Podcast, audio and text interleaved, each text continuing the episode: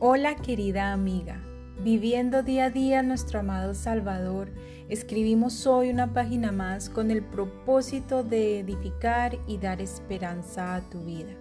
Con un cordial saludo y bienvenida damos gracias a Dios por la oportunidad de compartir su palabra una vez más.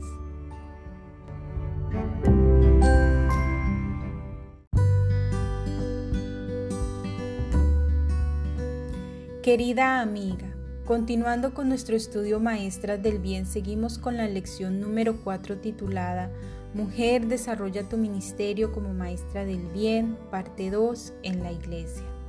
En nuestro encuentro pasado veíamos cómo el ser maestra del bien afecta de manera positiva y grata y beneficiosa a tu hogar.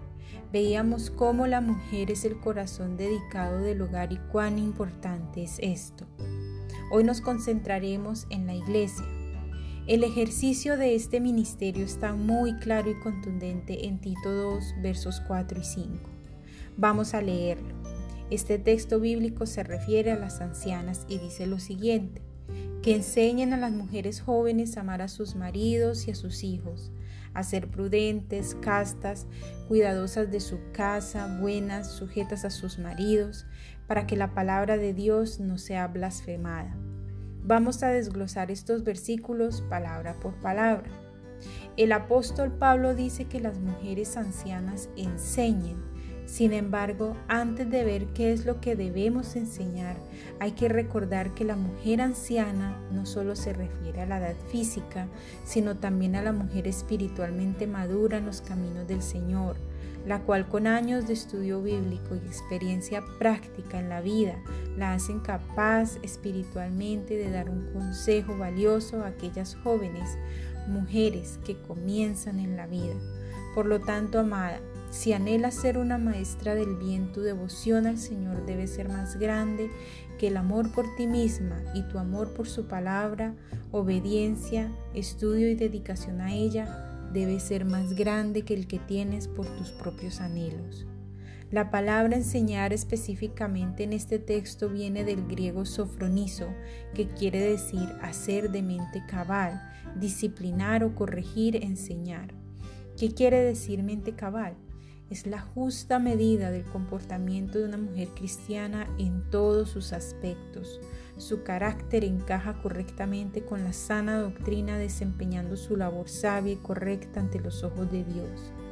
Es una mujer sabia por excelencia donde cada uno de sus actos y decisiones son una reproducción exacta de la voluntad de Dios y este resultado solo proviene directamente de su comunión íntima y constante con el Señor.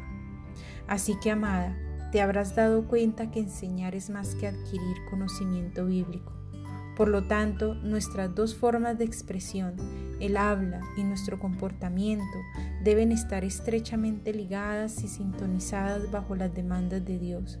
En pocas palabras, lo que quiero decir es que lo que hablemos debe ser consecuente con nuestros actos. Luego el texto prosigue, que enseñan a las mujeres jóvenes. Dios sabe que la formación temprana en las escrituras es el principio de la sabiduría y del temor hacia Él. Es lo que pretendía Jehová al dedicar a su pueblo Israel completamente a la lectura de la palabra y al recordar todas sus grandes y maravillosas obras. Dios quería y quiere perpetuar su nombre dentro de nuestras generaciones. Es por eso que debemos enseñar a esas bellas mujeres jóvenes lo bueno respecto al carácter y la vida, como así también motivar a las creyentes nuevas en la fe a vivir de manera piadosa e incorporar a sus vidas todo lo que es bueno y conforme a la semejanza de Cristo. El transmitir el legado de Dios extenderá su plan a lo largo de las generaciones venideras y nuestro, nuestro Señor le plació hacernos parte de su gran y maravilloso plan. No solo se trata de la salvación, amiga, sino de cuidar esa salvación. Y es por lo cual el Señor nos ha llamado a ser maestras, maestras de maestras de maestras del bien. Tenemos una gran responsabilidad desde que llegamos a los pies del Señor de formarnos y crecer espiritualmente para desarrollar este precioso ministerio. Amada, continuaremos con esta edificante lección hablando sobre el área de la vida cotidiana en nuestro próximo encuentro. No te lo pierdas. Por ahora vamos a orar. Señor, te damos gracias por la oportunidad de bendecir a otras mujeres que comienzan a vivir su vida como cristianas, dándoles dirección basada en la Biblia y alimentando su amor para contigo. Ayúdanos a crecer cada día más en tu conocimiento y transforma nuestro carácter cada día más con la meta profunda de ser cada día más parecidas a ti, nuestro amado Señor Jesucristo. Queremos darte solo a ti la gloria y la honra por todos los siglos de los siglos. Amén.